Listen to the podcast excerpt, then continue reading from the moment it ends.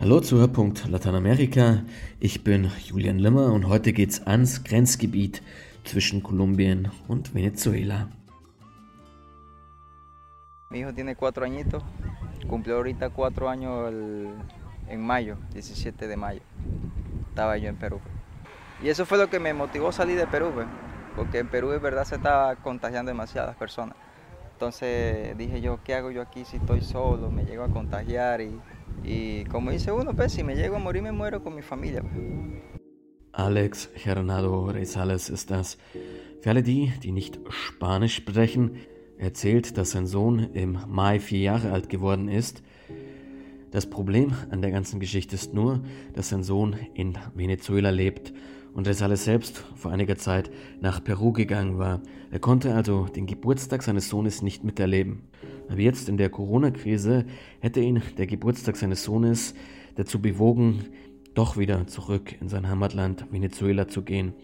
Denn er meint, in Peru infizieren sich täglich so viele Menschen mit dem Coronavirus, sollte auch er sich infizieren und im allerschlimmsten Fall vielleicht sogar an den Folgen des Virus sterben, dann möchte er bei seiner Familie in Venezuela sein und nicht ganz alleine in Peru. Aktuell wartet er allerdings noch in Kolumbien, bis er endlich über die Grenze darf und seine Familie wiedersehen kann. So wie ihm geht es aktuell ganz vielen Migranten aus Venezuela. Sie sind an der Grenze gestrandet. Meine Kollegin Sandra Weiß berichtet aus der kolumbianischen Grenzstadt Cúcuta.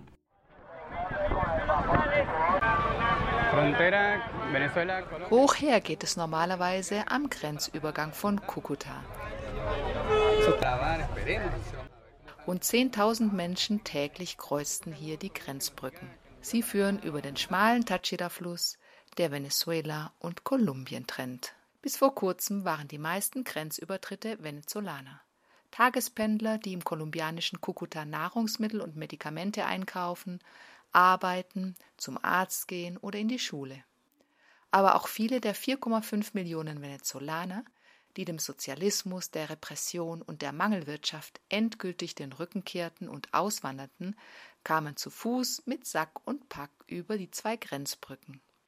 Heute ist es am Grenzübergang ruhiger. Der Flüchtlingsstrom ist wegen des Coronavirus zum Erliegen gekommen. Ja, hat sich sogar ins Gegenteil verkehrt. Bischof Victor Manuel Ochoa aus Cúcuta erklärt warum. Die venezolanischen Flüchtlinge waren die ersten Leidtragenden der Corona-Krise. Viele arbeiteten in Kolumbien als fliegende Händler und hatten wegen der Quarantäne keine Einnahmen mehr. Sie konnten ihre Miete nicht mehr bezahlen und landeten auf der Straße. Nun wollen sie wieder zurück in ihre Heimat.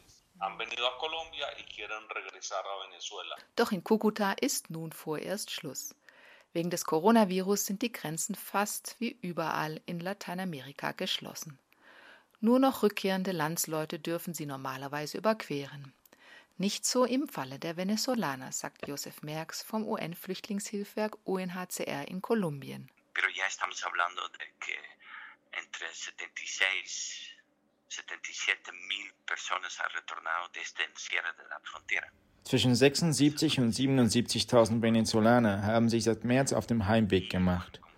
Doch Venezuela hat die Grenzübertritte beschränkt und lässt nur dreimal die Woche je 300 Staatsangehörige ins Land. Das hat einen Grund. Venezuela steckt in einer schwierigen wirtschaftlichen Krise und Präsident Nicolás Maduro verdächtigt die Rückkehrer, die Krankheit einzuschleppen. Das Virus ist weiterhin ein Problem. Mir scheint, die Grenzkontrollen sind abgeschlafft und all diese Venezolaner kommen infiziert hierher zurück.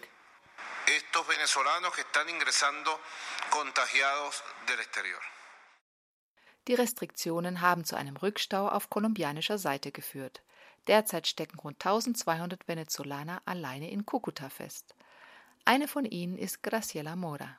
Sie kehrt aus Bojaca zurück, wo sie ihre Enkelin babysitterte, damit ihre Tochter arbeiten konnte. Eh, ich bin am 4. Juni losmarschiert Richtung Grenze. Meine Mutter in Merida ist krank und ich muss mich um sie kümmern. Hoffentlich lassen sie mich bald rein.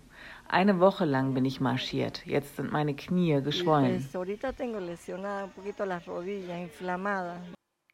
Für Menschen wie Graciela hat das UNHCR zusammen mit der kolumbianischen Regierung auf einer der Grenzbrücken ein Flüchtlingslager aufgeschlagen.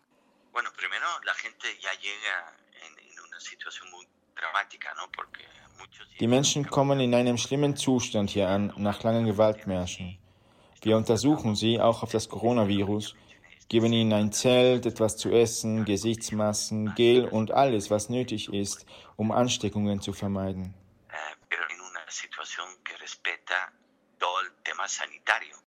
Doch das Auffanglager der UNO reicht längst nicht für alle, sagt Merckx. Eh, Wir haben derzeit 400 Plätze und alle sind belegt. Es sind einfach zu viele und diejenigen, die hier nicht unterkommen, schlafen auf der Straße. Deshalb ist auch die Kirche in die Bresche gesprungen. Bischof Ochoa. Unsere Armenküche bereitet warme Mahlzeiten zu und verteilt sie. Meist Reis mit Bohnen, etwas Fleisch und Obst. Rund 1500 Essenspakete geben wir täglich aus. Unterstützt werden wir dabei auch von Adveniat. Graciela Mora gehört zu denjenigen, die ein Essenspaket bekommen haben. Ich bin der Kirche sehr dankbar für die Hilfe. Gestern gab es Maisfladen. Hoffentlich bekomme ich bald Gelegenheit, irgendwo zu duschen. Die Geschäfte hier rundherum verlangen für die Toilettenbenutzung Geld und ich habe keines mehr.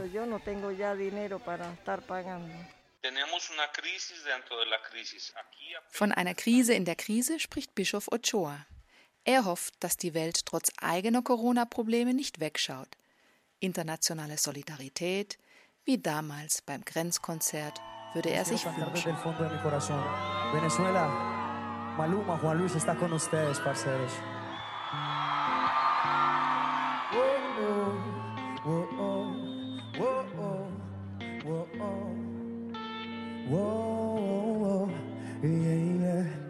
Pare de sufrir, eso todo el mundo dice.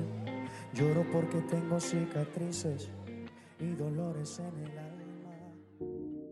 Um noch etwas genauer zu verstehen, was genau sich da im Grenzgebiet zwischen Kolumbien und Venezuela gerade abspielt, habe ich bei Antonia Schäfer angerufen.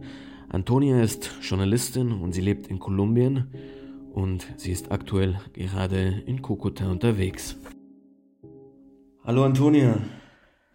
Hallo Julian, schönen Dank für den Anruf. Freut mich auch. Antonia, du bist vor einer Woche ungefähr in Kukuta angekommen. Wie hast du die Lage da erlebt? Ja, das war am Anfang tatsächlich ein bisschen anders. Die Situation hat sich zwischendurch gewandelt. Ähm, als wir hier angekommen sind, sind wir zunächst zur äh, Puente Simon Bolivar gefahren. Und die Menschen haben dort im Prinzip auf dem grünen Streifen zwischen den beiden großen Straßen gezeltet, haben sich dort Zelte aus Plastikplanen gebaut. Die Situation war an sich schon schlimm, aber als wir jetzt am Samstag zurückgekehrt war, sind, ähm, war dann dieser grüne Streifen sogar ge, ge, geleert worden. Und ähm, uns wurde dann berichtet, dass die Menschen nach nebenan auf ein Feld ziehen mussten Dort ist es nochmal unheimlich viel dreckiger, es ist sehr viel enger, die Leute leben sehr eng aufeinander. Es gibt kaum Wasser, es gibt keine, ähm, keine sanitären Anlagen. Wir sind sogar mitgenommen worden ähm, in ein, ein altes Haus ohne Dach, wo die Menschen sich ähm, erleichtern, weil es keine anderen Möglichkeiten gibt. Auf die Toilette zu gehen kostet 1000 Pesos. Das ist, klingt jetzt erstmal nicht viel, das sind umgerechnet ähm, weniger als einen Euro, aber die Menschen, die halt eben schon tausende Kilometer durch Kolumbien gewandert sind, um dort anzukommen, haben einfach dieses Geld nicht, um für jeden Klogang zu bezahlen. Ähm, dort sind viele Kinder, Schwangere, Alte, die bekommen keine Priorität. Ähm, viele hatten die Hoffnung, dass sie direkt über die Grenze gelassen werden, wenn sie, wenn sie dort ankommen in Kukuta. Das ist aber nicht die Lage. Das ist, ähm, äh, so funktioniert das gerade nicht. Viele harren dort schon mehrere Wochen aus. Ich kann mir vorstellen, die leben da sehr eng aufeinander. Und da, da gibt es ja immer wieder die Befürchtungen, dass sich Corona auch speziell in diesem Bereich sehr stark ausbreiten kann. Was tun denn die Menschen, um sich zu schützen? Ja, das ist ganz interessant. Ähm, viele der Menschen ähm, dort haben uns berichtet, dass sie nicht glauben, dass dort Corona ausbricht. Es gibt einige, also es gibt sehr, sehr unterschiedliche Reaktionen. Einige ähm, haben ihr Alkohol und ihr Gel ähm, dabei und hüten das wie einen kleinen Schatz Und andere sind eben stark davon überzeugt, dass es sie irgendwie nicht berühren kann und dass ähm, gerade im Lager es noch keine Fälle gab, ähm, was aber so nicht stimmt. Also wir haben vor, äh, wir, haben, wir haben gestern tatsächlich davon gehört, dass jetzt mehrere Fälle gerade dort an der Brücke Simon Bolivar ähm, äh, ausgebrochen sind. Und dementsprechend ist, ist das natürlich sehr schwierig. Ne? Also die Menschen haben, äh, wie gesagt, wenig Zugang zu Wasser, wenig Zugang zu Seife. Es gibt einige, die haben Alkohol, aber das ist nicht die Mehrheit. Und gerade die Kinder, die dort, ähm, die dort im Schmutz wohnen, sind natürlich für, ähm, für Infektionen, jetzt gar nicht so für Corona, aber für andere ähm, infektiöse Krankheiten sehr anfällig. Und ähm, ja, es ist eigentlich eine Katastrophe. Häufig heißt es ja, dass die Migranten aus Venezuela besonders stark von den Folgen der Corona-Pandemie betroffen sind. Wir haben im ersten Beitrag schon gehört, dass viele von ihnen als sogenannte fliegende Händler arbeiten, also im informellen Sektor. Was das in Kolumbien genau bedeutet und was die Corona-Krise damit zu tun hat, das habe ich Antonia gefragt. Ja, das kann man im Prinzip so sehen. Ähm, also wie du schon sagtest, dass, ähm, der informelle Sektor ist natürlich stark betroffen, dadurch, dass die Menschen eben nicht mehr so auf die Straße dürfen, dass es Einschränkungen gibt. Also wir hatten jetzt zum Beispiel die Einschränkung, dass man nach Geschlecht aufgeteilt äh, jeden zweiten Tag auf die Straße darf. Dann gab es die andere Einschränkung mit der Personalausweisnummer, dass man je nach seiner Personalausweisnummer an anderen Tagen auf die Straße darf. Und das bedeutet natürlich, dass die Straßenverkäufer, aus denen ähm, der informelle Sektor nicht größtenteils, aber zu einem großen Teil besteht, ähm, weggebrochen ist. Ne? Und die Menschen dürfen sich ja auch gar nicht mehr auf den Straßen rumtreiben. Das andere sind natürlich irgendwie, ich sag mal, Putzhilfen, die in den, die in den ähm, reicheren Gegenden, aber auch in der Mittelschicht ähm, unterwegs sind. Und ähm, das ist natürlich auch totalen Einschränkungen, ähm, äh, unterliegt totalen Einschränkungen mittlerweile. Du hast auch mit Personen gesprochen über das Thema. Was haben die dir erzählt? Was haben die konkret für, für Sorgen und Ängste? Was treibt die an, wieder zurück nach Venezuela zu gehen? Ja, absolut. Ähm, ich war äh, vor mittlerweile anderthalb Monaten ähm, an der Autopista Norte unterwegs. Ähm, das ist im Prinzip die Straße, die aus Bogotá rausführt Richtung Venezuela. Und dort habe ich einige Menschen kennengelernt, ähm, die eigentlich den, alle den gleichen Wunsch haben. Und zwar in dieser Krise bei ihren Familien zu sein. Also keiner macht sich große Hoffnungen, dass die Situation in Venezuela besser wird. Aber äh, was mir viel gesagt wurde, ist im Prinzip, wenn ich hier schon im Elend lebe, dann kann ich dort auch im Elend leben. Und wenigstens bin ich bei meiner Familie. Ein zweiter Punkt ist natürlich, dass dort häufig keine Miete gezahlt werden muss, weil die Familien ähm, Häuser selber besitzen und deswegen ähm, man zumindest nicht auf der Straße landet. Und die machen sich da ja auf einen extrem beschwerlichen Weg. Wenn man Kolumbien kennt, das ist extrem bergig, Bogota liegt extrem hoch und die, die haben, sind ja schwer bepackt. Ähm, kannst du uns ein bisschen was zu diesem Weg erzählen, den sich die, den die Migranten da zurücklegen nach Venezuela? Ja, also das ist hart. Das sind natürlich Menschen, die nicht nur aus Bogotá kommen, sondern aus dem ganzen Land, die sich auf den Weg machen nach Kukuta, um die Grenze zu überqueren. Und das sind Menschen, die sind eben tausende Kilometer wochenlang unterwegs auf der, auf der Straße an den Autobahnen. Man sieht die auch. Also ich meine, wir sind, wir sind da ja hochgefahren. Und ähm, wie du sagtest, ähm, es gibt natürlich Abschnitte, die extrem hoch und bergig sind. Ähm, die Angst, die mir am meisten oder die Situation der Angst, die mir äh, die meisten geschildert haben, ist ähm, der Paramo de, de, Berlin, heißt der. Der liegt zwischen Bucaramanga und Cucuta. Das ist ein sehr hoher Berg. Dort gibt es Temperaturen bis zu, bis zu 0, minus 1, äh, minus 1 Grad. Und die Menschen haben ja einfach diese Ausstattung nicht. Ne? Also du musst dir vorstellen, du, du, du reist hier von oder du läufst hier von Klimazone zu Klimazone. Es ist zwischendurch extrem heiß, dann wird es wieder extrem kalt. Und ähm, ohne Zelte, ohne, ohne genug Versorgung. Ich meine, es gibt diese, dann diese, diese ähm, Rucksäcke, ähm, die von internationalen Organisationen ausgeteilt werden. Aber die meisten schieben hier Einkaufswagen vor sich her und äh, versuchen ihre Kinder zu tragen. Ne?